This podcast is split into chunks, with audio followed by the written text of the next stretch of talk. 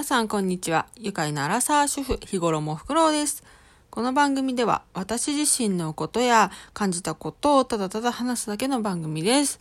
はい、ということでタイトルにもあると思うんですけれども、前澤さんのね、お金配りの企画に応募いたしました。えーと、私が応募したのは何かやりたいこと、勉強したいことがある人に向けて、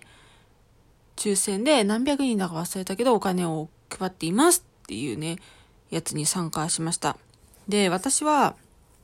まあ正直ね、やりたいことってすごいいっぱいあるんですよ。もし、まあ大きく言うと、もしね、今、お金と時間があったら、大学に通いたいなって思うのが一番の究極。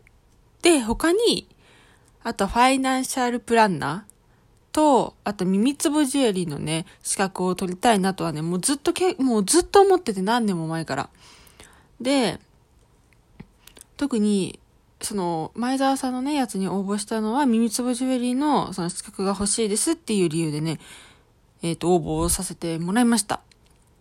で、な、耳つぼジュエリーって何かっていうと、まあ、耳に、こう、スワロスキーみたいなシールのね、なんて言うんだろう、耳つぼをこう刺激するちょっと突起物がついてるようなシールを貼るっていうあれなんだけど、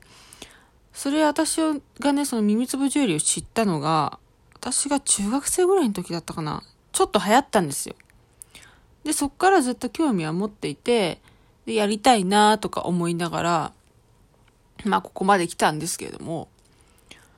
で、今ね、ちょうど私は、まあ、専業主婦をやっていて、勉強する時間もあるし、で、本当はパートとか出たいんだけれども、皆さんご存知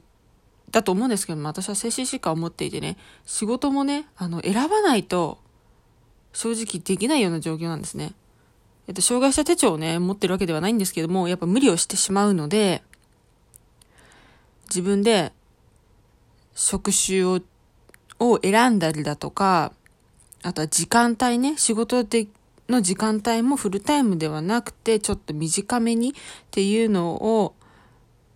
目安に探してるんですけれども、まあ、そこまで絞っちゃうとなかなかね、あの、ないんですよ、正直。うん。求人がなくて、で、そういうのも考えたときに、まあ、そのうまくいくかわからないけど、ミミズブジュエリーの資格を取って、で、今はコロナ禍なのでね、お店とかは出せないけれども、例えばそういうの販売して、まあ、利益になればなとか、あとは、